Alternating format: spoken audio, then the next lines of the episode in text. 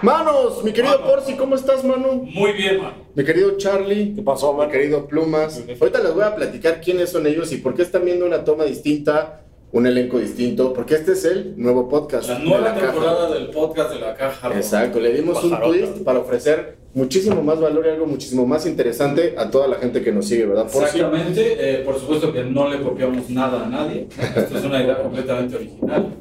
Y ¿Esto va a ser podcast? Mezcal Mano presenta las tendencias de negocios, las startups del momento y toda la data insight de los mercados actuales en el podcast de la caja rota.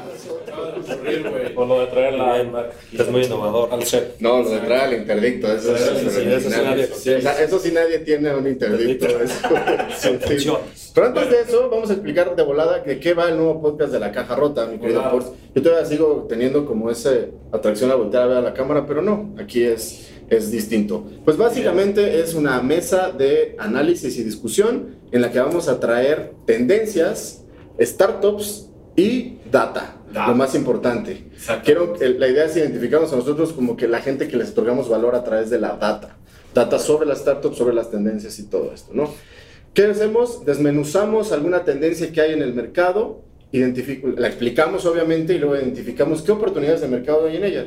Y después desmenuzamos una startup que nos parece interesante de lo que está sucediendo en otros países, la explicamos y vemos qué oportunidades de mercado hay en ella. Exactamente, no lo pudiste haber dicho mejor, man. Muy Pero bien. ahora este, vamos a presentar a estos dos tarados eh, que, están, que se unen, ¿no? Los vamos a ver en todos y cada uno de los Pues no, excepto que los días que tengamos algún invitado, pero bueno, regularmente esta es la alineación titular. Son los titulares. Entonces, en la portería tenemos a El interdicto. el Al portero. interdicto, alias eh, el, Foch. el cráneo encefálico, Hodge. Este, ahí en la página pueden ver, el nombre de Cromañón, ahí en la página pueden ver que tiene un ex- todo su expertise, ya lo vamos a ir platicando ahorita. Y acá tenemos de centro delantero A Evo Morales. Al eh, New. a Evo- Al New. New. Güey, peinado, pinche gordo, güey. Está celoso. En la edición Sí. podemos poner un ñu así en la. Sí, sí, sí. Estaría chingón. Y bueno, ya nos conocen a nosotros el buen Porci, su servidor, El cotorro. Pepito, el Cotorro. Pedro. Desde ese ¿Por qué cree que me puse de lado, man? Y a ti la pinche. para destacar muy bien así. Muy bien. Bueno, entonces, eh, pero para que conozcan un poquito más de los personajes, en este primer episodio, vamos a, o primer episodio de la nueva temporada, vamos a platicar los 30 segundos de cada quien. Entonces vamos a empezar con el buen Charlie. Charlie, danos ok. tus 30 segundos. Échale de tu ronco pecho, man. Ya te dije, civil y qué más. Este, después estudié aviación, pues soy piloto, pero pues me gustan mucho los temas de ciencia, sobre todo de deporte. ¿Y trabajas en una estufa? Sí. No, en un calentador, en un boiler. Soy piloto de boiler. Yo, yo, yo, me, yo la pensé, la verdad no la dije porque pues, pensé que me iba a estar cagada. Sí, o sea, muy bien.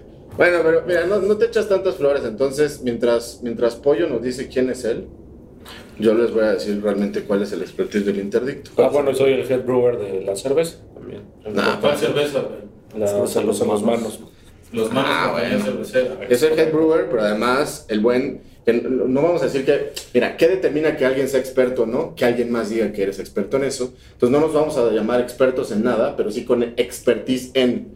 Entonces el buen interdicto, además de ser ingeniero civil, eh, piloto aviador y head brewer, tiene expertise en cerveza, en bebidas en general, ¿no? Es, es como nuestra cabeza de RD. Cabeza. Este, en, desarrollo, en, en desarrollo de producto, en producción y en operaciones, ¿no? Él está encargado de todos esos temas en el grupo Los Manos. Luego aquí, nuestro querido Plumas, él está más enfocado, bueno, y como ver si él sí se puede presentar solo. A ver, venga Plumas. Yo también soy ingeniero civil. He trabajado mucho tiempo en temas de presupuesto, finanzas, me gustan mucho los números. Soy súper fan de los ¿Cuál es videojuegos. Es lo que yo iba a decir. El número, el número 16. El número 16, por favor. es mi favorito, güey. Sí. Este, Ajá. Pollo, Pollo es ingeniero, es más del lado financiero, su formación es, es eh, fanático, no, aficionado de la tecnología, ¿no? de San Francisco. De los 49ers, Ajá. es medio geek, le encantan los videojuegos. Este, y tiene expertise en Se temas de evaluación. ¿Eh? Se peina como ñu. Juan Evo Morales. Jugaba pero- básquetbol bien de chiquito. Daba, de miedo. Tiene expertise en evaluación y administración de proyectos, principalmente toda la parte financiera. Ajá. Es nuestro, lo que le llamarían un Chief Financial Officer o, o un, un director de finanzas. Este, y en temas de data análisis, ¿no? Entonces es. por ahí va. Luego el Porci, para no darle tanto tiempo, el Porci, además de ser abogado, emprendedor este, y un sujeto muy agradable, Ah, es sí. chef aficionado. Esa es la parte que quizá la gente no conoce. Y cocina de pelos, ¿no? Y también se, se la pasa de pelos. Por todos lados. Por todas partes.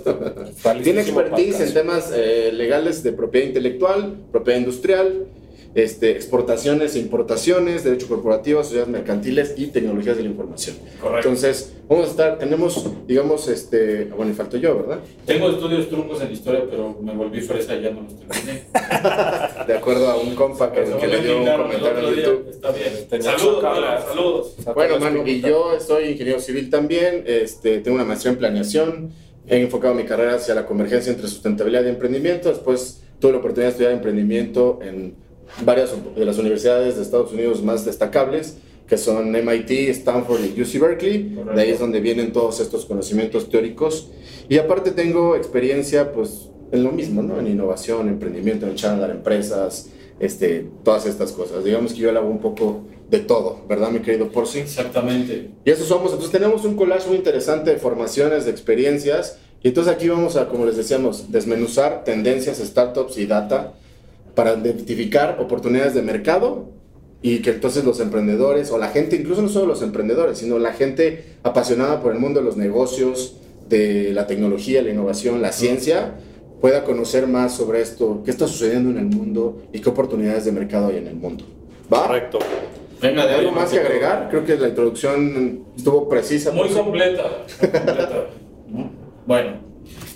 Eh, Vamos con el primer tema por sí. Exacto. ¿Qué traemos en la agenda para hoy, man? Pues el, el formato del podcast va a ser, cada uno de nosotros va a traer un tema a la mesa que vamos a discutir y desmenuzar, y cada uno de nosotros va a proponer una startup que también vamos a discutir y desmenuzar. Y el Exacto. primero de esos temas es uno de los temas que está más de moda. Anda ahorita como, como pinche loco. Como lumbre gordo. Sí, de hecho, sí, sí. esperen pronto encontrar uno de esos por ahí. Ajá, ahorita vamos a explicar qué vamos a hacer con eso qué chingados. y por qué Zidane está aquí con nosotros, aparte de que lo, de que lo queremos mucho. Son los NFTs, mi Los querido NFTs, Porci. Exactamente. ¿Y qué chingados es un NFT? Son los non-fungible tokens. Y desde el punto de vista legal, ¿qué es un Desde el NFT? punto de vista legal, pues son. ¿O digamos, qué es- como perdón, ¿qué son los non-fungible algo. items? Sí, o sea, lo- los bienes no fungibles, desde el punto, desde la doctrina del derecho civil, pues son esos bienes que no se pueden sustituir por otro de igual calidad, cantidad y especie. Por ejemplo, si yo le doy a Charlie un billete de 20 pesos, este él me puede regresar otro billete de 20 pesos, el que sea, porque sigue valiendo 20 pesos. Ese es, fun- ese es un bien Ese es un fungible. bien fungible. Ahora, no así con una obra de arte o con algo coleccionable, algo que sea único. Único. ¿Ok? Exacto. Eso es un bien no fungible. Exacto, que no tiene una equivalencia como el dinero, ¿no? Exactamente. Entonces, este, en que es el este- bien fungible por excelencia, el dinero. Exacto. Ahora, de pronto empezaron a salir este tema de los tokens en, en- gracias a todo este asunto de blockchain, ¿no? De los criptos, ¿no? Las- De las criptos. Entonces, están, hay, dos, dos- hay dos tipos de tokens, ¿no? Están los tokens fungibles y los tokens no fungibles. Los tokens fungibles son justamente las criptos, o sea, Bitcoin, Ether, Litecoin, XRP, Dogecoin, muy Dogecoin. famosa. esa que ahorita Elon Musk la puso como de moda, este, y a final de cuentas pues tienen una equivalencia y son sustituibles o reemplazables uno con otro, ¿no? Y están del otro lado los no fungibles, y decimos, ¿qué pedo con esto? Son tokens, es decir, como archivos digitales, que lo que hacen es eh, representar ya sea un bien digital o un bien físico, ¿no? Podemos ver que, que la gente está tokenizando incluso bienes físicos, cosas coleccionables, como el otro día escuchaba que la bandera de, creo que del primer campeonato de Tiger Woods. Tiger Woods Ajá. La tokenizaron, hicieron 50 pedacitos, sacaron 50 tokens de esa bandera y tú podías comprarla y decir yo soy dueño de un cincuentavo de la bandera de, de la. de Tiger Woods, ¿no? Sí. Y Y esto, ahí- ah, perdón. bueno, nada más, o sea, y esto ahora es posible o estaba como mucho más fortalecido por el tema de blockchain. Al final descansa en la tecnología de, block- de blockchain que lo que permite es hacer como esos registros únicos. ¿no? Correcto. En- O sea, uno podría pensar, hasta yo llegué a pensar, ¿no? Así de, oye, güey, pero pues esa madre se puede reproducir un chingo de veces y ¿para qué quieres tú tener uno y pagar tanto dinero por él? Justo como está sentado en el tema de blockchain, entonces lo hace único, ¿no? Exacto. Está en el ledger, ¿no? Y, y tiene una, digamos, una cadena de bloques específica que lo hace único y no copiable, ¿no? Exacto, o sea, al final de cuentas, porque mucha gente dice, bueno, ¿y esto de qué te sirve, no? Este, esa misma imagen que tú la tienes, que tienes el token original, gracias a que está registrado en blockchain, pues eso cualquier persona lo puede copiar. Exacto. Y lo mismo que cualquier persona puede sacar una imitación o un duplicado de la Mona Lisa o de cualquier obra, ¿no? Tanto escultura como este, Sí, sí, pintura o músico, algo así. El tema está que aquí tú tienes realmente el original, ¿no? ¿Cuántas copias no hay de la Mona Lisa? Pero realmente, ¿quién tiene el original? Solo una persona. Exacto. ¿Qué le certifica o qué le, le garantiza que tiene el original? Pues un certificado de autenticidad. Digamos que intrínseco en el token va ese certificado de autenticidad, de originalidad. O sea, alguien más va a poder tener una imagen igual, pero nadie va a poder tener ese certificado que Exacto. está registrado a través de una llave en un token que está en la blockchain. Exacto. ¿no? Correcto. Y eh, bueno, hoy en el ve- vean nuestro, nuestro Instagram, ahí subíamos un reel al respecto, pero justo hoy eh, Jack Dorsey, cofundador de Twitter, eh, vendió por fin un token que tokenizó, que to- agarró su primer tweet y lo tokenizó, que es el, El primer tweet de la historia. de, historia de los Fue de Jack Dorsey. Exacto, es uno No de Jack Dorsey, de Jack Dorsey. Y lo que hizo este güey fue tokenizar su tweet, ¿no? Entonces lo metió en una cadena de bloques, le dio la, la autenticidad y la unicidad, ¿no? Al, al, al, al token y lo subastó desde el 2015. Y la puja fue subiendo hasta que se vendió hoy en 2.9 millones de dólares. 2.9 millones de dólares lo compró un magnate pues de los mercados asiáticos, no recuerdo su Ajá. nombre. Este, si no ahorita le echamos un- una buscada y, y les decimos. Pero sí, así como Jack Dorsey vendió su primer tweet en un- a través de un NFT, por ejemplo, se vendió una tarjeta de Cristiano Ronaldo a través de un NFT y, fue- y rompió el récord en su momento, ¿no? Ahorita ya ¿Ahorita saben cuál es el récord? Ahorita no sé en cuánto está el récord, pero la aquella de Cristiano Ronaldo fueron 290 mil dólares. Pues El tweet, el tweet de Jack 2.9. Dorsey estuvo más alto, ¿no? Sí. Este, pero por ejemplo, en la industria de la música, yo veía el otro día un meme que decía, salió un monito así eh, como parado viendo a dos personas bailando y diciendo para sí mismo, si supieran que yo soy dueño de un 50, un cincuentavo de esa canción. Ajá. O sea, la, la idea es que la industria de la música empiece a generar contenido y a venderlo a través de fue NFTs. Kings of Leon, ¿no? Sacó su, Es lo que es, ajá, su disco así.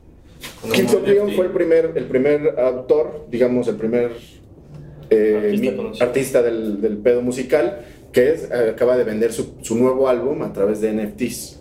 Sacó tres tiers de NFTs, pues tú podías comprar y entonces, y era un híbrido entre tener eh, ciertos bienes físicos, pero incluso con uno de los NFTs podías este, tener acceso a, o sea, el tier más alto creo, tenías acceso a todos sus conciertos de por vida. Wow. Pero obviamente pues se vendieron carísimo. Eso ¿no? costaba, ¿no? La gente común y corriente va a poder seguir escuchando la música de Kings of Leon y lo que sea ¿No les parece que esto es como volver a tener CDs? Haz de cuenta, hicieron un tiraje de un millón de copias y tú tienes una copia en tu casa, pero ahora Pero tienes eso- una copia, porque no es lo Pero quizás sería como tener el LP que ahora ya cuesta más. Exacto. por Pero eso iba, o sea, no, no es lo mismo tener un streaming y poderlo escuchar cuando quieras porque no lo tienes. ¿no? No, pero es que eso, eso está interesante porque no sé cómo vaya a, a funcionar el tema del, del el uso de estos NFTs. O sea, Ujú. porque por ejemplo decían un GIF, pues yo soy el dueño del GIF, pero eso no quita que la gente lo use. O cómo vas a, cómo vas a estar, establecer esas reglas de pues cada que lo mandes, me tienes que pagar Ah, pero eso, eso, va- eso es algo que hay que agregar. En los NFTs eso es lo que está interesante. Pues un artista puede crear un NFT y además de que viene, digamos, intrínseco el certificado de autenticidad, vienen las reglas de negocio o las reglas del NFT de cómo operar. Cada vez que haces una transacción para venderse, este, la regla de negocio te dice, ok, el 5% de las ventas posteriores van al creador. Claro. Sin que tú tengas que tener un vigilante afuera, porque todo sucede solo dentro de la blockchain. Es una regalía. Entonces, automáticamente paga las regalías. Sí. Por eso me gustaba mucho el tema, que va conectado justamente con el Sí. siguiente, que tiene que ver con propiedad intelectual. Sí, sí, sí, sí, sí. Porque a final de cuentas aquí también estás resolviendo un problema de propiedad intelectual. Cañón. ¿Por qué? Claro. Porque todo está montado en la blockchain. Sí, es- específicamente en Ethereum, ¿no? Que es la, de, la que está dedicada a smart contracts. Que Ah. Es, o sea, como su moto es, eh, el código es ley. O sea, lo que diga el código es lo que se debe cumplir. Y Ajá. es más viejo eso, ¿no? Pactas un servanda, lo que, lo que pactamos, eso es. Exacto, entonces, este, con- o sea, este tipo de NFTs y eso va, se operan en, este, en esta blockchain, en la blockchain 2.0 que es Ethereum. Digo, es Exactamente. porque a- así como lo, como lo ponemos, o sea, hay, hay, este, hay un tema de tokenizar eso, que es físico, pero Sí. hay mucha o empieza a haber mucha producción eh, intelectual a través de los NFTs y esto por supuesto que le aplican las, las reglas de los derechos de autor a nivel mundial. O sea, eh, yo para que algo esté protegido lo tengo que fijar en un soporte material. Y el soporte material en este caso, pues ahora es la- el blockchain. Antes El era token. un MP3, un MP4. Ahora es el token sea, como tal. Ahora, lo interesante es que tú tienes que tener antes un órgano centralizado que fuera el que te diera justamente o ratificar esos derechos tuyos, Sí, ¿no? claro, claro. Ahora todo está, digamos, descentralizado gracias a la blockchain. Entonces está muy interesante. Y la misma red. Sí, estaba viendo un hilo en Twitter Ajá. que hablaban qué pasaría, ah, no, este, qué pasaría si el servidor donde está alojado el token deja de funcionar. Es que es el tema, lo interesante, que justamente no está alojado en un servidor, sino está alojado en la red. No está centralizado. No está Pero centralizado. esto- lo decía un experto que, que sí podría como darse el caso de que donde esté alojado el, el, el token En ese al final- momento. en ese final, en ese momento dejará de funcionar y qué es lo que habría que hacerse. No, no me acuerdo si toda la explicación que, que daba este, este Digo, hay, pero- hay- digamos, todavía el blockchain está, o sea, está, ¿cómo decirlo? Una etapa de crecimiento. porque el es lo que no está toda la transacción. Claro. Pero Sí, lo interesante del blockchain es que no está, lo-. Está alojado en uno y en todas, o sea, no está alojado en un servidor centralizado, sino está alojado en muchos. O sea, todo el mundo va a saber que existe y es lo que pasa con estas noticias famosas de, de que un güey perdió las claves de su disco duro donde tenía bitcoins, ¿no? Sí. O sea, todo el mundo reconoce que esa transacción se hizo y eso es lo que se validó en blockchain, Exacto. pero al final, al final sí está tú lo tienes en, alojado en- la- en Sí, algo físico. sí, tú lo tienes. O incluso las wallets físicas, que si la pierdes o pierdes la clave, vale verga. Eso es lo que decía, o sea, el blockchain es lo que certifica toda Exacto. la transacción y, y la autenticidad, pero al final el token está alojado en algún... Y vuelve Ajá, sí, el token lo tienes tú cuando eres dueño de ese y cuando lo vendes, lo entregas y dentro de la transacción, o sea, dentro del token se guarda la transacción que se Pero ¿qué pasaría en ese caso? Porque Pues está es- como como si se quemara toda la transacción, sabes que existe, Exacto. pero ¿dónde quedó Pues supongo que es como si, como dice. Ernesto, sí, es como si una obra de arte se, Se perdiera. te desmadra. en Él el decía que como- intercambio. que como se podía que hacer pintó como una, una... vez, ¿te acuerdas? ¿Cuál? Había un meme de una señora que descarriló una pintura. Ah, sí, como la que hizo más caro. Aparte se hizo más caro y le quedó bien culero. Ahorita los NFTs están funcionando mucho justamente con arte y coleccionables, tarjetas digitales de, Sí. De sports, ¿no? De, sí, deportes y de cosas. La NBA es uno de los pioneros que dentro de los deportes que le está entrando como institución a todo el tema de los NFTs. Este, están vendiendo momentos de, la, de, de basquetbolistas a través de NFTs. Y yo había escuchado de... Hay un, hay un podcast que escuchamos que se llama, bueno, que escucho yo, que se llama My First Million Podcast, de los cuates de The Hustle. Este güey, uno de, uno de ellos, el, el cofundador, este, compró un arte de Kobe Bryant, en el que Kobe Bryant se volvió un ángel.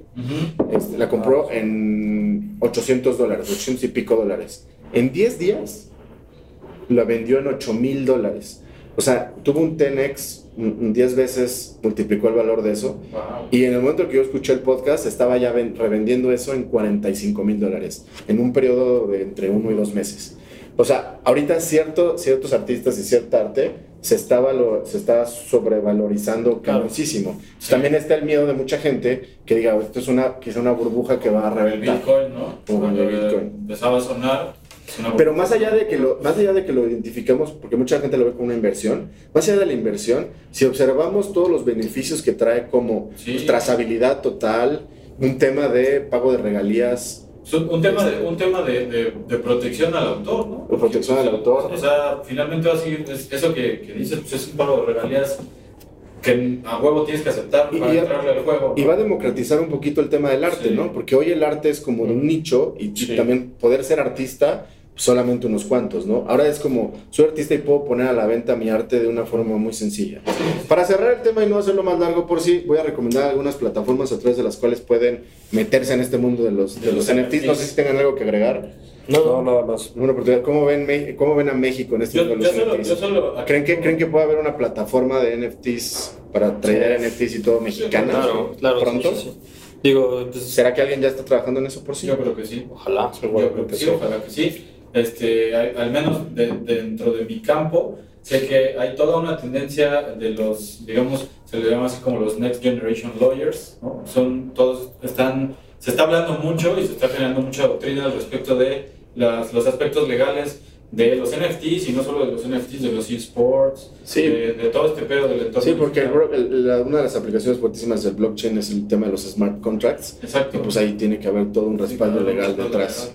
Bueno, eh, hay una plataforma que se llama Nifty Gateway, que incluso ahí puedes, este, o sea, no solamente es un marketplace para, para tradear, tradear, ¿no? O para comprar y vender Sí, NFTs, sí, sino que hacen drops. Los drops son estos momentos en los que sacan a la venta un NFT. Los artistas pueden hacer sus Como un drops ahí. IPO de un NFT. Ajá, como un IPO de un Una NFT. salida al mercado del Exacto.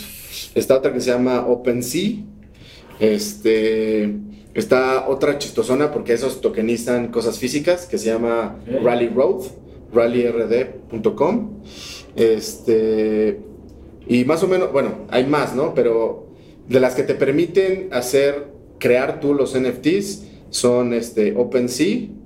eh, se me fue la onda. Eh, hay una que se llama Rarible y ahorita no me acuerdo cuál otra más. Pero bueno, si tú buscas NFT en Google, encuentras Saldrán. este, todas las personas que hay, pero ahí les dejamos unos ejemplos más o menos de, de algo así. Bueno, y entonces justamente eso da pie al siguiente tema que tiene que ver con propiedad intelectual. Exactamente, mano. digitales. Sí, resulta que hay una, digo, esto salió a partir de una, una nota que tiene desarrollados estos últimos 3, 4 días. Y eh, resulta que una, una corte federal en Texas este, demandó, digo, perdón, condenó a Apple a pagar 308 millones de dólares por violación de patentes, ¿no? Eh, resulta que hay una empresa que se llama Personalized Media Communications que tiene muchas patentes eh, que, que son referentes a la tecnología para la gestión de derechos. Es como el cielo de las patentes. El cielo de las patentes está lleno de patentes y todas las patentes están oliéndose en los traseros. Muerdes una patente. Están, están unas rintintín, unas ocho patentes.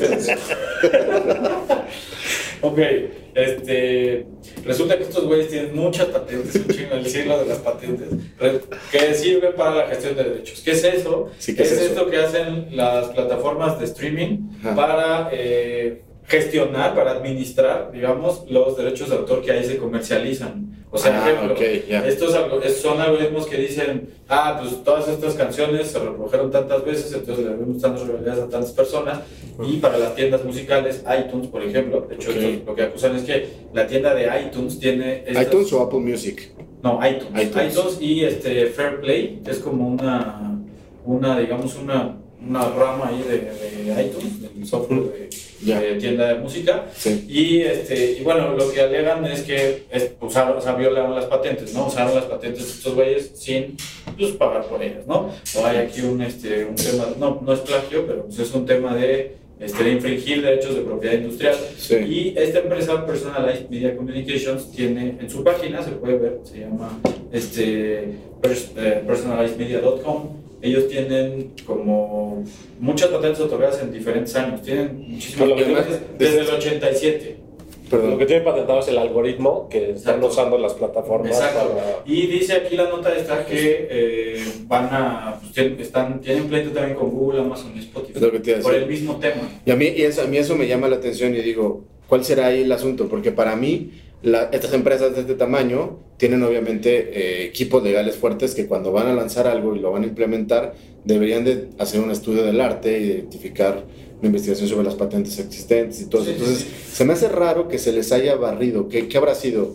Este, No, y a todos, ¿no? Así Ajá, sí, a todas las sí, empresas todos los gigantes de... o sea, se me hace que es medio un, un juego ahí raro de estos Ah, güeyes, o exacto. sea, la tirada, no, no sé. Exacto. Al, al parecer hay un tema de que, una de que se les otorgaron unas patentes retroactivas desde el 87. Ah, ok. Ah, eso es una. Y, la, y el otro tema eh, decía, que decían los de Apple, en su, digamos en su defensa, me parece que los abogados decían como, es que este, una empresa que no produce nada, no comercializa nada y todo, porque, o sea, es, Es lo que te iba a decir, es lo que ¿no? te iba a decir. Y sí, pero pues, si Pero es suya, que le paguen, ¿no? O sea, Pues es como la gente que Yo- Son las reglas del juego y Yo- cuando entraron a jugar sabían que esas eran las Yo, reglas. yo ¿no? creo que esto se podría arreglar con Pero- pero- pero Pues claro. Pero quién sabe, lo que también buscan, sí está, o sea, es como esa gente que nada más está viendo por dónde encuentra el dónde- para sí, sacar sí, lana, sí, ¿no? sí, Podría ser. Entonces, pues, ahí está la cosa, pero digo, eso me lleva a- al, ya sobre todo al tema de las patentes, ¿no? Eh, Las paténeres, Las que el... A Rafa. Saludos a Rafa. Saludos a. Rafa. Recordemos que una patente es el derecho exclusivo que tienes de explotar una invención, ¿no? Ok. Este, esto en, en Estados Unidos pues, se considera una invención, ¿no? Este tipo de estos algoritmos. El software se Ah, puede patentar en Estados. Unidos, se puede patentar en Europa, no se puede patentar en México. ¿no? Es un tema. Este, En bueno, México el software es considerado como una obra literaria y se registra como un derecho de autor. ¿no? Entonces, lo más, Vanguardistas, ¿no? Sí, lo, lo más recomendable pues, es hacerlo, hacer proteger el software como un secreto industrial. ¿no? El, el- el código, pues no, no mostrárselo a nadie ¿no? y manejarlo como información confidencial. Hoy no hay posibilidad de que en México cambie la legislación y que el software Pues se pueda- lleva bastante tiempo, este, digamos, el gremio de, de- de abogados de propiedad intelectual, industrial y todo, pues sí se llevan como empujando años que esto pase. no. Pues es una práctica No que sucede en los países, en Re-. Recientemente hubo una reforma muy importante a la ley de la propiedad industrial y pues, no, no habló También hubo de una reforma agraria, ¿no? Una reforma agraria, Es muy lenta. Oye, hay que mandarle saludo también a nuestros primeros, ¿cómo se llama? Público, porque además estamos grabando este podcast con Nuestros público. primeros suscriptores, ¿no? Ah, no, ya tenemos muchos suscriptores.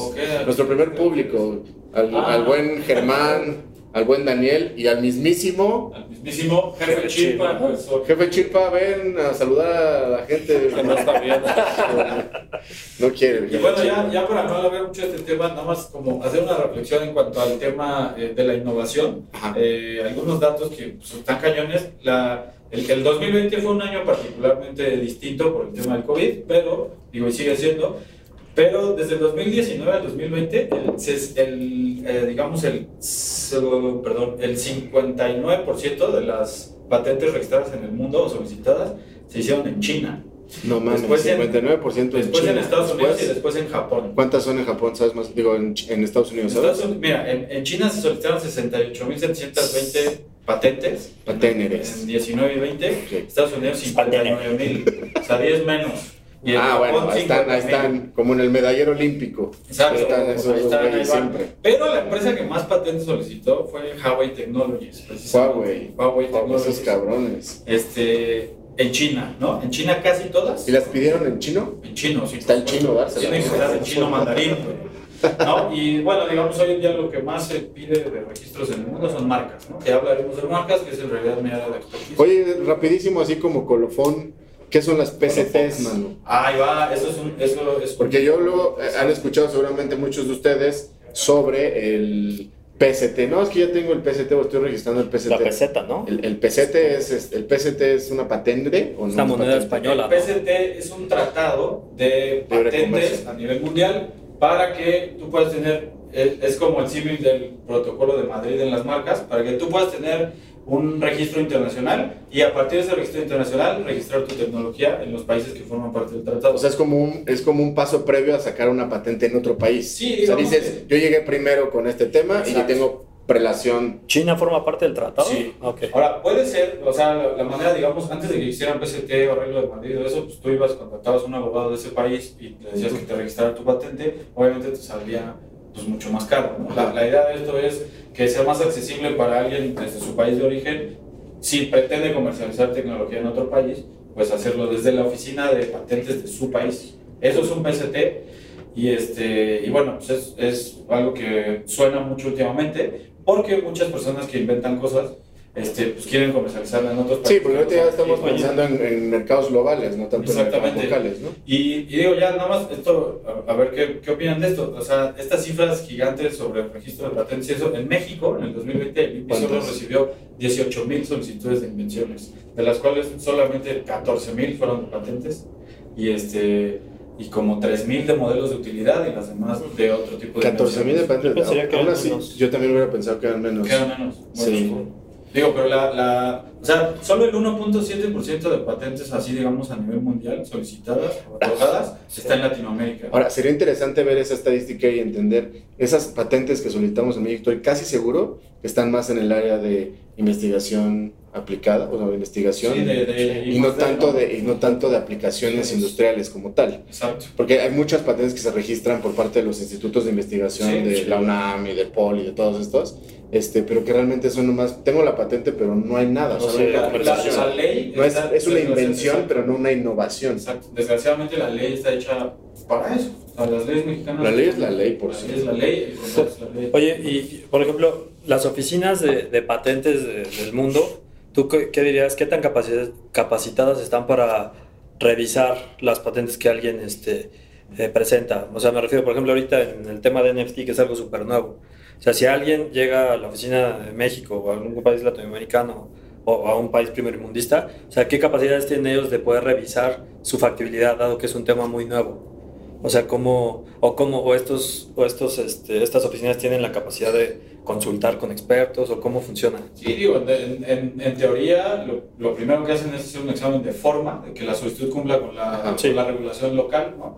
y, y luego un examen de fondo, que es ahí donde un examinador checa el estado del arte, checa Ajá. todo esto. Exacto. Ahí Obviamente, funcionan como lo que hemos hecho muchas veces. O sea, lo que haces es contratas un par experto en el Exacto. tema para que te diga si es cierto que. si es, ese y tema. más si es un tema que pues, por prácticamente nadie conoce en la oficina. Exacto, O traes expertos internacionales o Ajá, cosas así. Exactamente.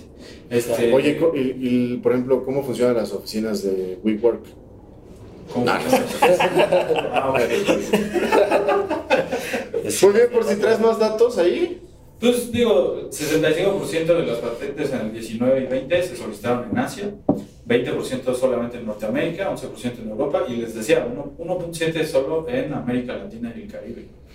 Sí, es, bien inter- eh, sí, es muy interesante. Es muy notoria la innovación tecnológica que pasa en un país del primer mundo porque tiene los recursos. Entendamos que las patentes son invenciones y que la innovación es la multiplicación entre inversión y comercialización. Exactamente. Si no hay los dos, no existe. Exacto. Y sería interesante entender, bueno, conocer cuántas de esas patentes realmente son una invención más comercialización, o sea, que son una inversión desarrollada para comercializarse o es una inversión, invención per se, O sea, solo una invención sin... sin, sin aplicación. Que Porque hay mucha gente que dice, encontré este polímero y ya. Pero, pero muchas veces, la, bueno, muchas veces, al menos en las leyes mexicanas, la, la, la- una condicionante para obtener la, la protección es usarla. O sea, se te puede otorgar una patente, pero la puedes perder. O sea, puede caducar, Ah, ¿sí? no explotarla, claro. Ah, O súper sea, bien. Porque finalmente esto, eh, esto es un monopolio, ¿no? Los monopolios son ilegales, pero es un monopolio que te da el Estado, te dice, ok, como premio a, la- a tu esfuerzo y todo, tienes 20 años para Pero es que los solo, monopolios son ilegales afuera del Estado, porque el Estado tiene monopolio Sí, de muchas cosas. Pero bueno, esas son otras. Recaudación de impuestos. Va, seguimos. Bueno, ahí está el tema de la PI, que es muy amplio, seguramente hablaremos Y hay muchas de- oportunidades de mercado ahí, ¿por qué? Para las nuevas generaciones de abogados que obviamente le quieran entrar todo el tema de la propiedad sí, industrial sí, sí. a través de medios digitales, tecnologías de la información y ya un nichitito los NFTs. Exacto. Sí, hay mucho, o sea, eh, muchas universidades, muchas instituciones educativas obviamente están eh, este, incluyendo todo esto en sus programas, afortunadamente, ya no es el típico abogado que saca personas de la cárcel o que divorcia gente, ¿no? O sea, ya Como es... ya hay abogados listos para el caso listos para el también. caso, como uno.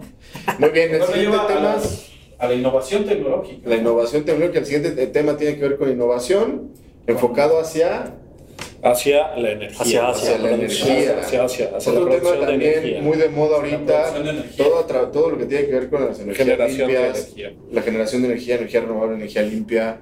Cuéntanos, Charlie. No, la- eh, perdón, antes de que la- o sea, la energía en general, sin energía no funciona nada. O sea, hoy en día La energía no se crea ni se destruye. solo se. Por ejemplo, como dato, hablando de, de las criptomonedas, la actividad de minar criptomonedas consume Total. más energía que varios países por cómo está diseñado el Sí, de hecho hay varios detractores de las criptos justo por eso. Pero yo creo que también hay un área de oportunidad ahí, ¿no? Sí, o sea, sí. si la premisa es decir, ok, es que tenemos que necesitamos tanto tiempo de CPU, tantas horas de cómputo, Sí. pues entonces haz algoritmos más sencillos que no requieran tantas horas de cómputo para Que- poder No, que ahorita que el hardware sea más eficiente, ¿no? eso, Porque el hardware sea más eficiente. O sea, pero sí hay muchos superprocesadores lo- que hagan las operaciones más rápido. O sea, que computen todos esos datos más rápido porque Exacto. Está intrínseco en las criptomonedas que sean eh, computaciones muy complejas. Bueno, Sí, para que no estés datos. encontrando tantas criptos, Sí. ¿no? Sí, ser complicado. Sí, y yo en algún lado leía en Twitter que, o sea, había como un grupo detractor de las NFTs, precisamente porque dicen, pues es que no es como un bien vital, o sea, al final es arte, y crearlas, pues es, es mucho, sí. ah, sí impacta demasiado al medio ambiente. Ahora este boom que, que platicamos ahorita, pues yo siento que a la hora que ya haya demasiada oferta, pues obviamente ya no van a, ya no se va a ver tanto, o sea, y la gente va a empezar un a, tema de escasez claro, también. la gente va a empezar a, a- a- a evaluar o a, ya evaluar bien, no, no sobrevalorar todos estos NFTs, y obviamente su generación tal vez no, no, no, sea, no sea así tan disparada como ahorita, ¿no? Pero pues sí, o sea, está, está relacionado con, con esto. Sí, pero bueno, interesante. para criptomonedas o para lo que sea, va a aumentar la demanda de energía, mientras sigamos siendo más. Y pues acaban de cumplirse 10 años del desastre de Fukushima, el desastre nuclear de Fukushima. ¿Qué, qué pasó ahí? Recuérdanos, Manu. Pues eh, un terremoto y un tsunami que llegó a donde estaba la Ay, planta me, me nuclear. encanta es el surimi. El tsunami, ¿no? Sí, sí, de tsunami, ¿no? Sushi. No, sí, hubo un terremoto que ocasionó también un tsunami y hubo Y que- una catástrofe en... que lo que se conoce como reactor meltdown pasó eso en, Ok. la- en esta central Lo nuclear. mismo que Chernobyl. Lo mismo que Chernobyl, eh, Pero aquí no con por una- tantas consecuencias, sino Pero aquí no por una una negligencia. digamos, sino por un desastre natural. además se gastó en edificios de contención y todo otro un tema de. O sea, sí, ¿no? se atendió todo más rápido, Sí, claro. pero pues, la zona sigue estando contaminada y hay algunos habitantes que regresaron. Ajá. Pero bueno, este, pone ahí como el. Volvió a poner sobre la mesa el asunto de la energía nuclear. ¿no? O sea, Japón, como algunos datos, tenía 54 reactores para el, hace 10 años.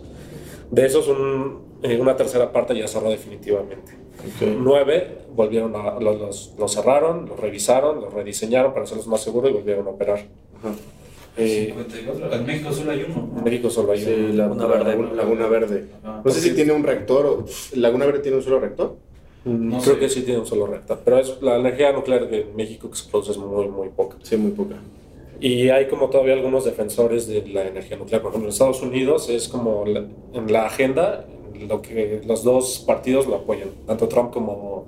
O sea, demócratas y republicanos. Ahí Está en la agenda de los dos. ¿Eh? Sí, ya no está. Ya se fue. Ya se fue, pero... A Maralago. Pero los dos estaban, o sea, los dos partidos estaban de acuerdo en ¿Sabes más o menos, ¿sabes cuántos reactores tiene Estados Unidos? El número ¿O plantas? de reactores, así como tal, ¿no? Pero te- La es- producción de energía nuclear. Sí, ¿Qué este, porcentaje de la matriz energética es? el 50% de la electricidad que baja en carbón, o sea, que no emite CO2, Ajá. que se produce en Estados Unidos, es de energía Wow. nuclear. O sea, la otra Sí, mitad muchísimo. es de renovables. Renovables. No, es de renovables, de carbón y Eh, de... claro, O sea, dice No, baja pero en dice, Pero esa genera dijiste CO2, ¿no? baja en carbón, la que no genera CO2. Ajá, sí. Ah, la otra, el otro 50% El otro sí está 50 en es, ajá. renovables. sin contar a la quema de combustibles Sí. gas. fósiles. Y Mincha 30%. y mincha en energías no limpias, digamos. Pues a, a mí me sorprende porque ha crecido entonces bastante la generación por energía limpia, o sea, bueno, por sol eólico y todo ese pedo. Y, Sí. y eso que pasaron cuatro años de, de- de Donald Trump que No, bueno, pero- no existía, ¿no? Pero no la frenó, o sea, al final sí los A estados... final de cuentas, él, bueno, sin hablar de eso, meternos en eso, pero él tenía por un lado un speech este, mercadotécnico, ¿no? O sea, de, de, Sí. de populismo de masas, y por otro lado seguía haciendo muchas cosas Sí, que sí. tenía que hacer el país, ¿no? Porque si no Claro, se quedaba claro. atrás. Pero bueno, entonces, este, derivado de los 10 años del aniversario de este pedo, también hay un, no- no- nos platicabas que había un tema, ¿no? Sobre, o sea, primero explícanos cómo se, se produce hoy en día la energía nuclear, ¿no? Un nuclear. proceso de fisión. Proceso- Exactamente. ¿Y qué están haciendo los vanguardistas, los que están en el cutting edge? a los, lo que se busca, lo que es como la panacea, la solución a los problemas energéticos de la humanidad es la fusión. La fisión es, tienes un átomo muy inestable de uranio que tiene 235 electrones Ajá. y en esa nube de electrones es muy fácil que pierda uno. Cuando pierde uno golpea al átomo que está, a los átomos que están cerca y decaen, o sea, quiere decir que el núcleo se parte y se hacen otros dos elementos más ligeros que también son inestables, pero en ese proceso lleva muchísima, libera muchísima Libera energía. energía. Aja, libera Esa reacción en energía. cadena.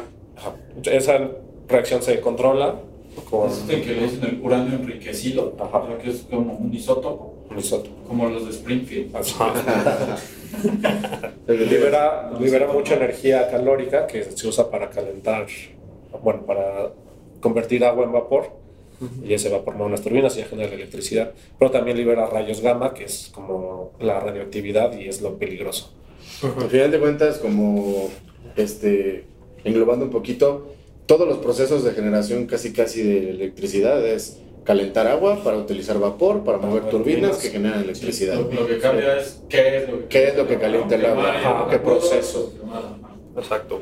Ok, Y entonces, entonces la fusión, la fusión es lo que la reacción que ocurre en el sol. lo que ocurre entre Goku y no sé Sí, quién, ¿no? sí, Que que se que en lugar de, de que dos este, átomos, bueno, que un átomo se separe, son dos átomos que se unen. Ajá, en lugar de separar es unir. Eso. Y eso también libera energía, pero eso no libera esa radiación.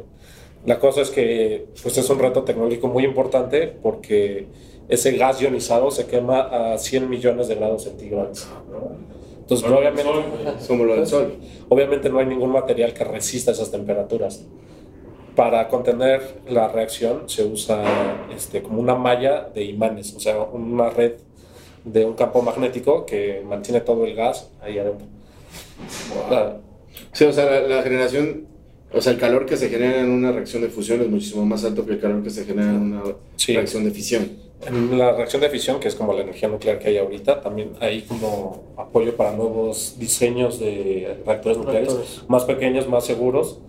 Y bueno, unos, hay un diseño, creo que es en, en Iowa, que se está desarrollando, que es un reactor que utiliza el, el hidrógeno como, este, Combustible. como, como combustible, o sea, como para autos impulsados por hidrógeno Sí. y el vapor y la misma electricidad que genera el reactor como para, eh, para desalinizar agua. Entonces es, es bastante más eficiente. De las formas que tenemos ahorita de generar energía, la nuclear sigue siendo la más eficiente. Como una máquina, se- se mide Pero muy efici- eficiente. estamos hablando de eficiencia, ¿no? El tema de eficiencia es la que con menor genera más. Menor lo que quieras. ¿Qué tanta Una energía empresa de- más eficiente es menos recursos, Pero la- más a- a la- resultados. al día de hoy sigue siendo la, la termoeléctrica, ¿no? O No, sea, esa es la más. es- o sea, no, la no es nuclear es la más. no. ok. No, o sea, la eficiencia es cuánta energía le metes y cuánta Ajá. energía te da. Exacto. ok. Sí, menos recursos, más Entonces, la resultados. otra es, es- es más sencilla, ¿no? O sea, ¿Cuál? O sea, la energía termoeléctrica. O sea, Sí, Ah, el, pues el sí, tema sí. es, la, es la es más más... crudo y ya, güey. Sí, ¿no? pero ahí el tema es el impacto ambiental. Sí, ¿no? claro, eso, eso no entra tal vez en la eficiencia, pero sí en la efectividad de la, Ajá, o sea, de la- es más sencillo el de proceso. la producción de energía. Es Es más sencillo, es más seguro, pero. Ahora, la, la energía nuclear, siempre y cuando no haya No ningún desastre, es, de la- es la energía más limpia que hay. O sea, de las porque... que. Exacto, mientras no haya ningún, este, ninguna contaminación o, o una falla en el, en el reactor, Sí, es súper limpia. Porque- no porque- hay un político manejándola. porque, no, porque además, además se nos olvida, porque analizamos que en la generación de, de energía, justo ya digamos con el proceso de generación, pero hay toda una cadena de valor asociada a la claro. generación de energía. O sea, tú ves un panel solar y dices, ah, ok, le meto tanto al panel solar y me entrega tanto de electricidad. Pero si tú ves la cadena de valor de la producción, por ejemplo, de un panel solar, se, se consume mucha energía, por ejemplo, en la, en la producción de los paneles, de, de las celdas solares, del silicio, que se Sí, utiliza sí. para las celdas solares. Entonces, ya cuando lo analizas todo, te das cuenta que, pues, hasta las energías limpias se están Claro. generando. Sí, Y hoy todavía se sigue soportando mucho la generación de energía a partir de la quema de claro. Sí, la, la- combustibles fósiles. A nivel mundial, el 39% de la energía es de quemar carbón. Así, carbón mineral, calentar agua. Y el 23% es de gas natural, o sea, Sí. mucho, un gran porcentaje de la mitad, más de la mitad. Más de la mitad. Wow. Pues yo, soy- yo, yo, soy, yo estoy súper a favor de la energía nuclear. Que también es caro, por eso México no tiene, porque además de que es caro construir reactores y es, Ah, no, es sí. caro conseguir el, el combustible nuclear, el uranio enriquecido, después es caro todo el manejo de desechos. Oye, solo son con uráneos. No, No, hay varios. hay varios. Hay varios. Hay varios elementos radioactivos, los puedes ver en la tabla periódica. ¿no? Ahí dice los radioactivos. Sí, yo tuve la oportunidad de visitar el Instituto Nacional de Investigaciones Nucleares. Y Ah, está también hay un reactor. Está- sí, de hecho entramos. Pero además, de hecho, los reactores nucleares y la energía nuclear se utiliza para muchas cosas más aparte de la generación de Sí, electricidad. exacto, para la radiación de, de alimentos, de medicinas, o sea, hay fila, O sea, lo- de hecho lo fuimos a ver, hay fila, tú pues, estás produciendo lo que quieres desinfectar con radiación, entonces te anotas ahí porque tienen una fila de espera impresionante, y dices, "Oye, pues quiero llevar mi, mi tráiler a que lo, le echo radiación porque pues, voy a llevar comida a otro lado, o medicinas, lo que sea, y estos güeyes lo radian ahí con, con sus, con, la- con el mismo reactor obviamente, este, usan el... Que emiten rayos gamma. Pues sí, y ahí el nivel de radiación que, que necesita, ¿no? Obviamente para que Ajá. no se se dañe. Para, y para que no se vuelva algo contaminante. Sí, para que no pase Ya, como también. que te salga un tercer ojo, como, Sí, el- Como el pez, como el pez de Homero. Exacto. Bueno, pero a final de cuentas, muchos de los países, o sea, la mayoría de los países están en el Acuerdo de París. Sí. que esto lo que dice es, vamos a reducir la quema de combustibles fósiles y vamos a incrementar nuestra matriz energética a partir de energías renovables o limpias.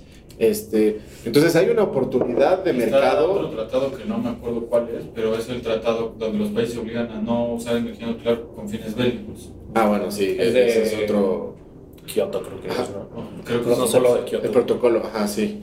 Pero a lo que voy es en cuanto a oportunidades de mercado para, para emprendedores o para empresas y todo esto, no solamente en la producción de energía nuclear hay oportunidades, claro. sino en, en, por ejemplo, los proveedores para eh, la producción de energía, energía renovable, solar, eólica y todas estas, ¿no? También en las interfaces, en el desarrollo de software y aplicaciones para poder Exacto. incorporar a la gente todo esto, ¿no? O sea, hay toda una cadena de valor, como decía, asociada a la producción de energía renovable O sea, que se viene de- fuerte y está hay uno creciendo. De nuestros egresados del cohort de Antonio de, de la caja rota, que justo el tema es la limpieza, ¿no? Del- La limpieza, el la orden. limpieza de los ductos. Sí, se llama Maricondo. Nuestro- En fin, Muy bien, entonces ya para cerrar el último tema que tenemos, la última tendencia de la que vamos a hablar el día de hoy, es otra que también está muy de moda, Muy asociada a la energía nuclear. muy asociada a la, a la Sí, propiedad energía intelectual, renovable. es el tema de los videojuegos. Sí, la y propiedad aquí tenemos al geek número uno de videojuegos de La América. Latina. América Latina. Ah, de la caja rota. La pajarota. No, no, no le llega a los que realmente son Exacto. geeks, geeks, pero sí es una de sus pasiones. Ernestín, platícanos, ¿qué está sucediendo hoy en día en el mundo de los videojuegos? ¿Qué tendencias hay? Un ¿Qué chingo de cosas. Hay mucho, ¿no? Hay un chingo de cosas. O sea, muchos de los modelos de negocio de las más de startups están como tirándole mucho al- a, la gamificación, que le dicen, ¿no? O sea, como presentarse como un juego a manera de tokens, a manera de achievements, a manera de, de likes. O sea, todo eso al final son este, pues, reconocimientos virtuales no asociados a lana y, es, o sea, y está pegando bastante bien. O sea, es una... A los usuarios les gusta, ¿no? Tener este... ¿A ti por te ejemplo, gusta? a mí me encanta, güey. Este, nada más así como, como un dato, el, este, de 2012 a 2021 se tiene estimado un crecimiento de casi el 80%, per- perdón, el 130% de, de- del mercado de videojuegos. Ha crecido O sea, de, cincu- de valer 52 billones en, 2000, este, eh, en 2012, ahorita se tiene pronosticado billion dollars. ajá, Ya. 138.4 billones en 2021, ¿no? Y esto se da por varias cosas. O sea, lo primero es, pues, obviamente, la pandemia, ¿no? La pandemia ha llevado a la gente a estar encerrada y a tener que consumir ciertos... este, ¿Tú has jugado más videojuegos en la pandemia? Sí, la neta, ¿Tú? sí. No. Tú siempre, güey. Sí, Yo sí, no, güey. no por la pandemia. Chistoso, porque siento que antes incluso, digo, casi nosotros no somos muy de videojuegos, Sí, no. pero antes de la pandemia echábamos la reta de FIFA seguido. Siento que ya ahorita nunca tocamos un control, cabrón. Porque mucha chambeando, chamba. porque Sí, estamos sí, sí. chambeando. Obviamente. No, Sí. porque Ernesto lo echó a perder, ¿no te acuerdas? Ah, sí, sí. sí. Es por eso. Pero bueno, ajá. Entonces, es, una es una razón, ¿no? Y la otra, que también creo que alguna vez ya hemos platicado, Su era razón, este, ¿no? Le voy a sacar su razón. los consumidores, los consumidores de videojuegos, ahorita somos los adultos como de mi edad, ¿no? O sea, de mi edad, 45 años. Los niños eres chavo todavía. No, por eso, pero Desde 40 años. antes, o sea, y, y más, digo, tal vez en, Sí, ejemplo, en Estados Unidos, necesita un gran poder adquisitivo para entrar. pues sí, pero aparte, Para No, no los es- poderes de Goku, ¿no? Exacto, poder no, adquisitivo. adquisitivo. no es un gran, Pero ya, perdón. no es un gran poder adquisitivo, sino es este que pues las personas que, que ya están produciendo, sí, que estás produciendo ahorita, pues te lo gastas en eso, ¿no? En vez de otras cosas. O sea, No te lo gastas en caguamas como el compadre, porque se gasta exacto. Pues se lo botan En lugar de pagar la luz. La luz, huevón. O sea, con esos dos mil pesos del compadre, como para qué me alcanza. para Videojuegos. dos juegos en- Para- o para pagar tu para Game Pass y tener un chingo de juegos. para exacto. Fortnite. Fortnite. Fortnite, o ¿tú juegas Fortnite? Es un juego de niños, Pero- Pepito. Ah, No, pero es Es famosísimo. como robarle un es un niño. pero sí es así toda una tendencia. Minecraft, ¿no? Ese es el Fortnite. bailecito ese que hacen. Pero es así. que sí, pero o sea, Fortnite es un, este, igual luego lo platicamos porque es todo un tema, o sea, pero es ya, es ya una plataforma a través de la cual suceden eventos de marketing de- para de artistas, Sí, sí, sí, este, de deportes, por ejemplo, lo- cuando se estrenó Avengers, el año, hace dos años Ajá. creo, Ajá. hicieron un evento en Fortnite en donde salían los personajes de Avengers. Este, no, pero esa madre deja dinero a lo pendejo, o sea, es, es este... También hubo algo de la NFL. Sí, sí, sí. Ha habido conciertos virtuales, o sea, y al final el, el juego pues es un, ¿cómo le llaman? Es como un, es un Es multiplayer. como un mundo virtual en Una arena donde- Pero es una arena en donde avientas a personas y gana uno. O sea, avientan y vas y plomeas como tipo los juegos del hambre, pero trae ahí otras. Last este, Man Standing. Pero trae, de- ajá, o sea, hay mucho, lo que dicen, hay, temas de Avengers y obviamente hay un chingo de compras ahí Oye, adentro. Ok, Ajá. Pero bueno, eso ya, Fortnite ya está y ya están muchas cosas hoy. ¿Qué, qué viene? O sea, ¿qué sigue? ¿Realidad un chingo- virtual? realidad virtual es un tema que va lento porque en realidad marketearlo es muy difícil. O sea, ahorita está el de Oculus, el de, el de Facebook, hay otro de el de PlayStation y tenemos otro que no, No sé. no recuerdo cuál es. Pero este, o sea, es una tecnología que a pesar de que están haciendo en el gaming, o sea, se ve que se usa para un chingo de madres mal, ¿no? O sea, Claro. como para, por ejemplo, presenciar conciertos desde, desde tu casa, este, para temas médicos, para temas Sí, este, de exploración espacial, o sea, todo eso es, este, está, está creciendo bastante. Ahora, se Y en cuanto a videojuegos como tal, que no sea realidad virtual, o sea, porque en mi poco conocimiento de videojuegos estaban los videojuegos tradicionales, de repente empezaron a salir todos estos juegos en línea, en de- como de Fortnite y esas plataformas, también se pusieron de moda los de realidad aumentada, como- y ahorita está la realidad virtual, pero hay alguna otra realidad virtual y realidad, camino. sí, realidad virtual y realidad aumentada son, dependen mucho de la tecnología de internet y la latencia, ¿no? Ahorita como que la, la- el principal trend es ir hacia cloud gaming, o sea, que no tengas que tener una, una consola, sino que pues en tu celular te conectes y puedas este, jugar con tu control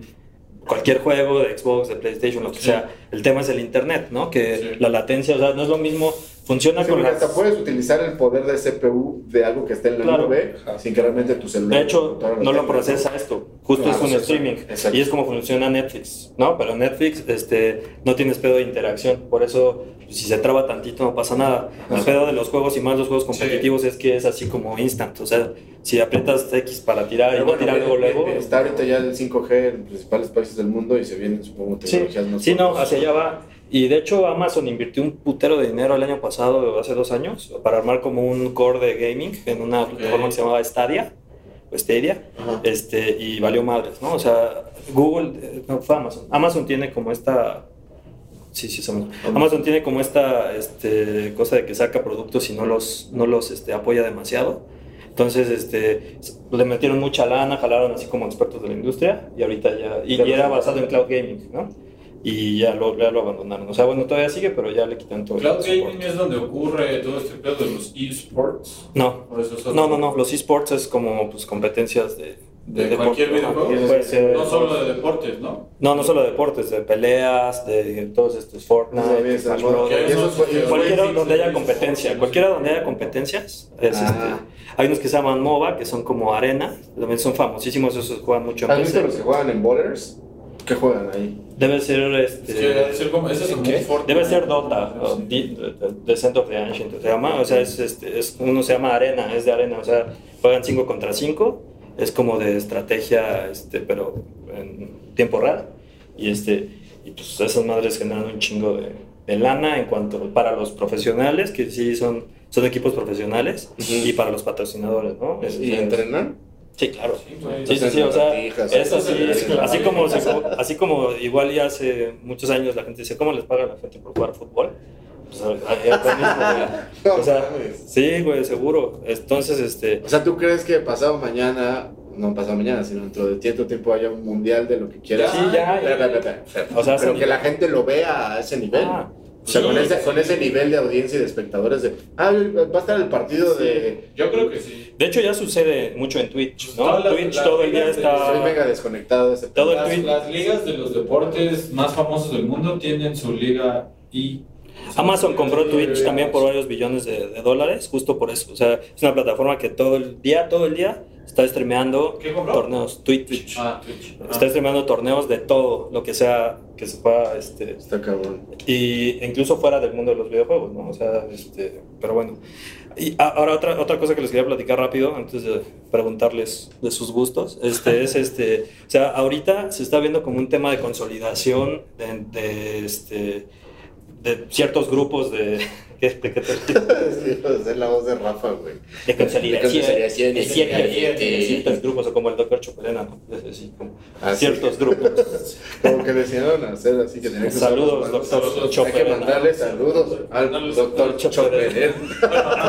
Entonces hay consolidación. Sí, o sea, ahorita, desde el año pasado, y- o sea, como que los grandes monstruos de- del, del desarrollo de, de videojuegos están como adquiriendo muchas piezas de, de estudios este, o plataformas. Por ejemplo, se, se está hablando que ahorita Microsoft quiere comprar una madre que se llama Discord, que es como una plataforma de comunicación de, de jugadores fuera del, del, ¿Del de- videojuego? Fuera, ah, fuera del videojuego y fuera de la plataforma, ¿no? O sea, yo si juego con gente en PC y yo tengo Xbox, Ah, pues es como un, es como un Ah, chat, órale. pero pues tiene todas las facultades de una plataforma de, para armar matches. También para jugar entre ellos. Sí, claro. Entonces, güeyes la quieren comprar. Está- se O sea, no es nomás con el PlayStation Plus y el Ajá. Xbox, que ya no se llama Xbox Live, Ya se es llama Xbox no sé Network qué también. Xbox Network. O sea, entonces- es entre todas esas. Eh, se, ajá, se están formando como estas. Microsoft está metiéndole mucha lana a adquirir este, estudios que antes eran independientes y ahora van a ser como exclusivos, ¿no? Porque ellos lo que están vendiendo ahorita es un Netflix de videojuegos, se llama Game Pass, ¿Ah, sí? que paga 60 ¿Game dólares. Pass no es el de la NFL? Sí, Sí, pero, Pass es una palabra. pero también está en. O así se llama, güey. Y, o sea, justo paga. Está por- también el Apple Arcade, ¿no? Apple Arcade Plus. sí es una suscripción, pero eso es para mobile. Como que siento que no ha, no ha pegado mucho, pero, Sí, no ha pegado tanto. Pero este se están formando. ¿A ti te gusta jugar más videojuegos en consola Sí. o en A mí me gusta consola. o en celular? No, el celular de hecho no me gusta. No, me gusta. No me gusta nada. No me gusta nada. Pero bueno, ¿ustedes qué? ¿Qué les gusta? O sea, A mí me gustan los tacos de Ma- requesón. eh, ¿cuál es? Hay una idea y A yo, los la, yo la siento aquí.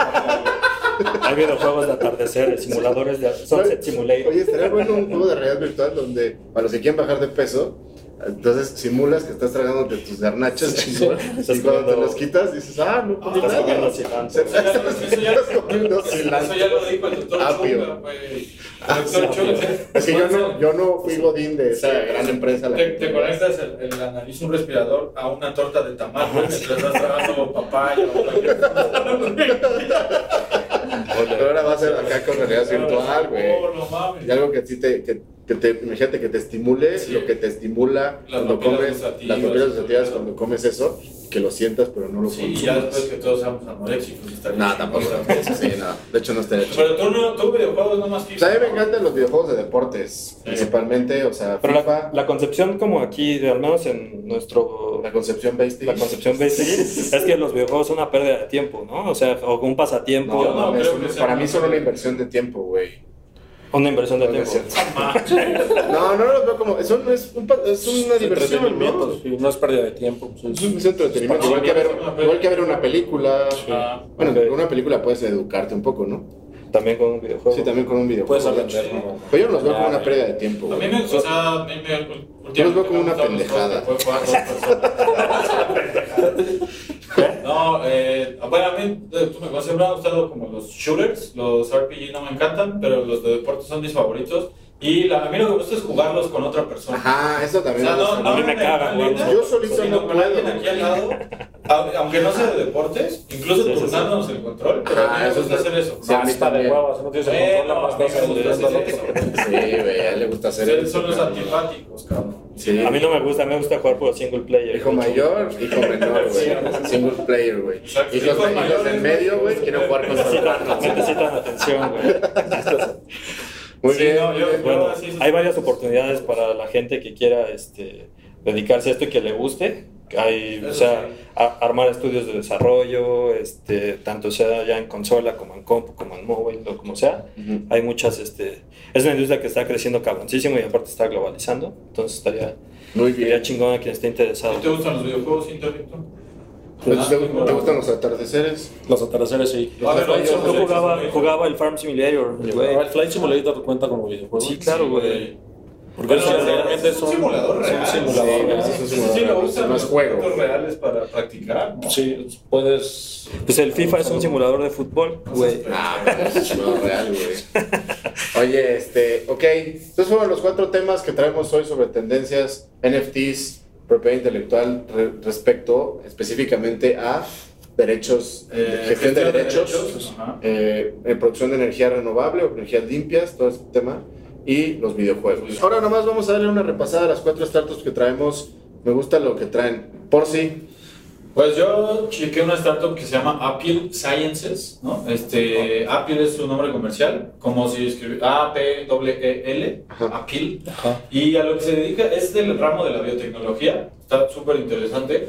Y su fundador más se- está inspirado, o su propósito es eh, pues combatir el hambre a nivel mundial. Y lo que hace es que desarrolló una membrana biotecnológica para recubrir los alimentos y que se tarden mucho más tiempo en echarse a perder. O sea, todos los, todas las frutas, este, verduras, principalmente o sea, alimentos perecederos, tienen esta membrana que no permite que entre el oxígeno, no permite que se oxiden. que se oxiden, ¿no? que es lo Y- que hace que se echen a perder y- principalmente. Y, no permite que se deshidraten, o sea, contiene la, el- la humedad, el moisture para afuera y el oxígeno para adentro, y entonces de eso se trata esta al startup. revés, al revés. El monstruo adentro y el oxígeno. Por eso, o sea, lo contiene, contiene, no deja que entre, no deja que salga. Exacto. Y, este, y pues esto se, se fundó en el 2012, pero van, eh, digamos, estos temas toman ¿Y quién está behind de estos Y cuates? behind de ellos está nada más y nada menos que Bill Gates, ¿no? Bill Gates, después de todo el tema de Microsoft y eso, más bien se dedicó a la filantropía, en realidad. Todo este tema de. eh, todo eso- este es un tema que el sector, segmento que le llaman el tech food.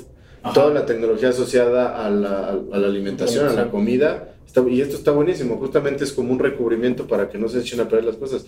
Porque hay un problema de, de hambre y de, en el mundo, pero también hay un problema de desperdicio de comida en el Sí, mundo. ¿no? totalmente. Entonces, estos güeyes están abonando para eso. Muy, caso muy interesante por sí. Sí, Cosas que están ocurriendo en otras partes del mundo y que aquí en México, ¿qué estamos haciendo por resolver esos problemas? pues, Seguramente algunas cosas, pero ahí hay más, ahí hay más ahí está, ideas. Ahí está la idea. Interdicto, ¿Qué startup traes, man? Yo traigo una mexicana.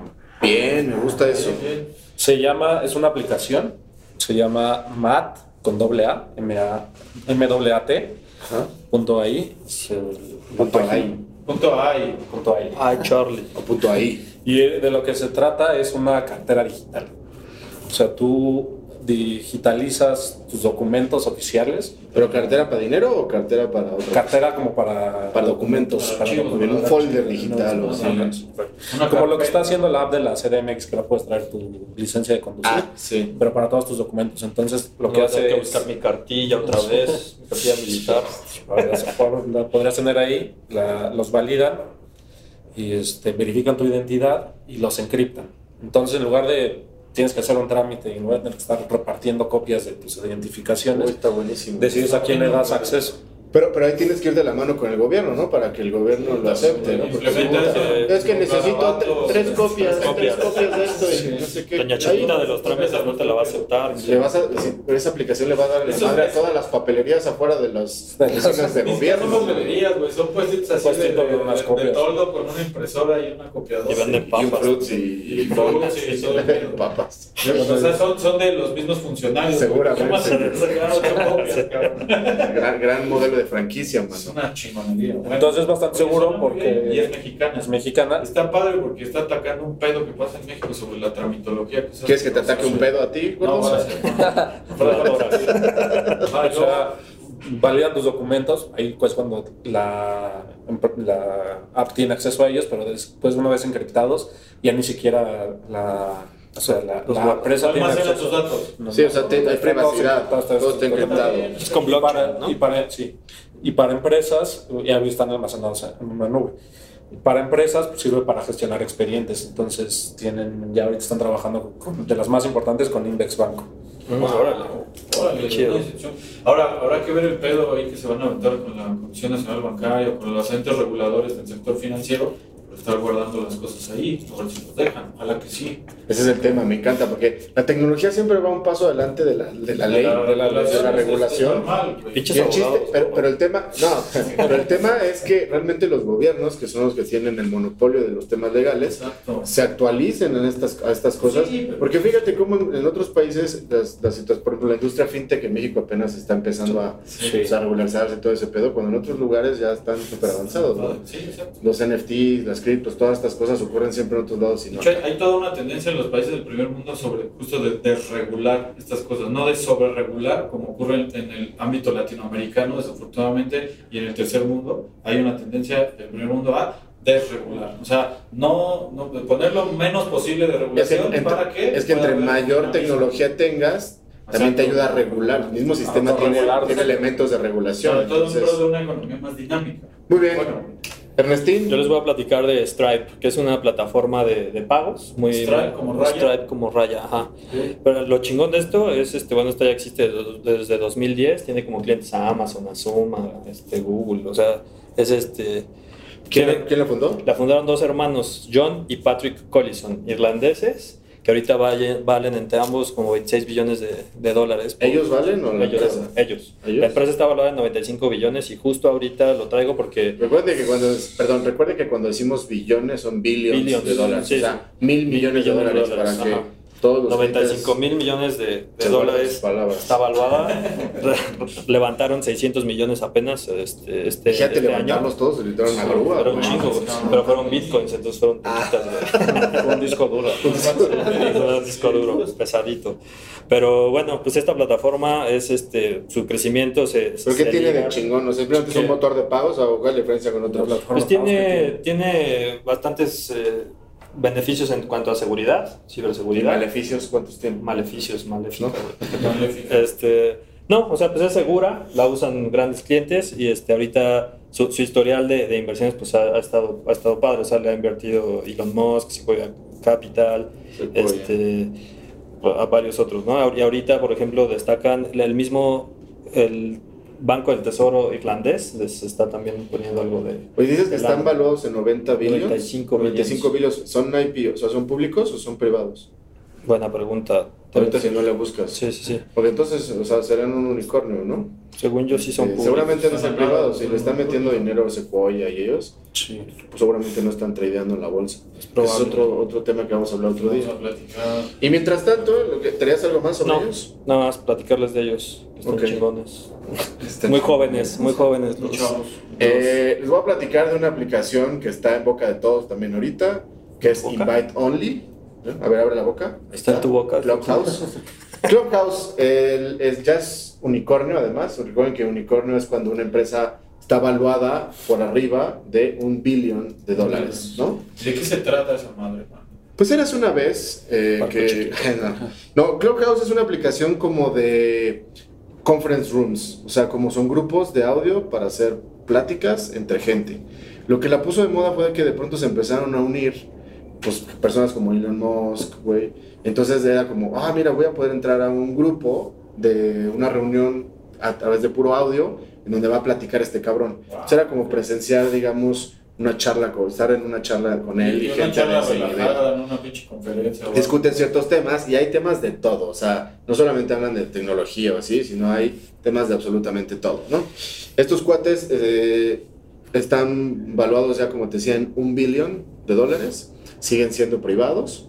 Este, ahorita solamente están para la plataforma de iOS, o sea, solamente funcionan en iPhone, y solamente puedes entrar si te invita alguien más. Entonces, este tema de escasez, está, es- está muy interesante. ¿Por qué? Porque ha generado que la plataforma, más allá de que si realmente otorga mucho valor o no, toda la gente quiera estar ahí. ajá. Porque ahí están como los. Ah, yo quiero también pertenecer. más a, ¿no? exclusiva. ¿Tienes Clubhouse, por ejemplo, tú? No. Germán, ¿tienes Clubhouse? No. Daniel, No. Charlie. como tener Totalmente. cadenero en el antro, güey. Yo tengo Clubhouse. Tú sí tienes Clubhouse. ¿Quién quiere unirse? Yo tengo dos invitaciones. Vamos a rifar dos invitaciones con el público que nos diga, yo quiero tener Clubhouse y los invito. Pero bueno, pero a- además de esto, hay un tema ahí, porque cuando tú te sincronizas con Clubhouse, te tienes que dar permiso a la entrada de todos tus contactos. Y entonces varios, digamos, detractores de este tema, porque estos no trabajan con ninguna tecnología de blockchain ni nada, una aplicación de las tradicionales, dicen, al momento de que tú estás compartiendo tus contactos, estás compartiendo absolutamente todo de ti y quién sabe qué mal uso de esa información se puede hacer, ¿no? Este, rato la va a comprar Mark Zuckerberg.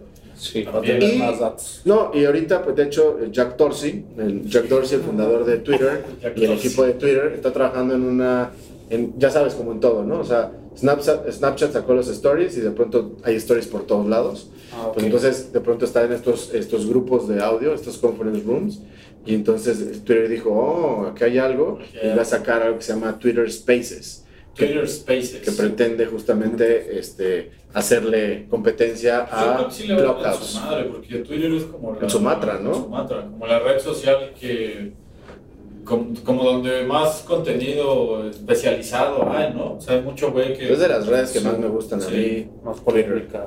O sea, es más polémica, hay más debate, pero un debate, digamos, este... De ideas, ¿no? de- y de, o sea, especializado, pues. Especializado, sí. gente experta en cosas. ¿En Twitter? Bueno, que también hay un Ah, montón de gente también. que... Bueno. Depende de quién sigas, pero sí. Pero bueno, a lo que voy es que no sabemos si este tema de los, de los grupos de audio puedan funcionar o puedan ser una nueva tendencia, así como lo fueron las stories en su momento, ¿no? Ok. Y esa es la, la startup que les traigo el día de hoy, de lo que están haciendo en otras partes del mundo. Muchas gracias, mi querido Plumas. Sí es privada. Todavía. ¿Startup es privada? Sí, es privada y es 95 probable billions. que... ¿Tú sabes en cuánto está valorada la empresa que tú dijiste? ¿Tú sabes en cuánto está valorada la tuya por sí? No. Se los decimos este, en el próximo capítulo. El próximo capítulo. Manos, Sí, gracias todo. por escucharnos.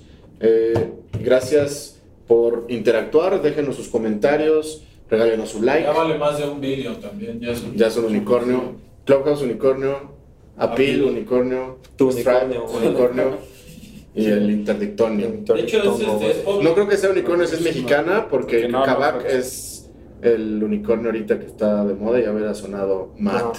Es- de hecho, salió, salió al mercado el año pasado. ¿Cuál? Apil. Entonces ya no es unicornio, güey. Bueno, pero. Si ya no es privada. Ya, ya, ya hizo su IPO. Ya es Pegaso. Pero creo que llegó a ser eh, el unicornio. Igual y sí llegó a ser unicornio antes de ser Ah. del IPO. Muy bien. Que sí les puedo decir es que tiene certificación del INAI Ah, sí. Ah, eso está bien, güey. y que ganó un premio de Kaspersky, esta empresa de seguridad Mm. que hace los... Muy bien. ¿Y cuánto, cuánto está valorado? Ahí se los traigo para la siguiente. Perfecto. Ya está. Plumas, Pepito, interdicto, Moretón. manos. Nos vemos en la próxima. Bye. Bye. Bye.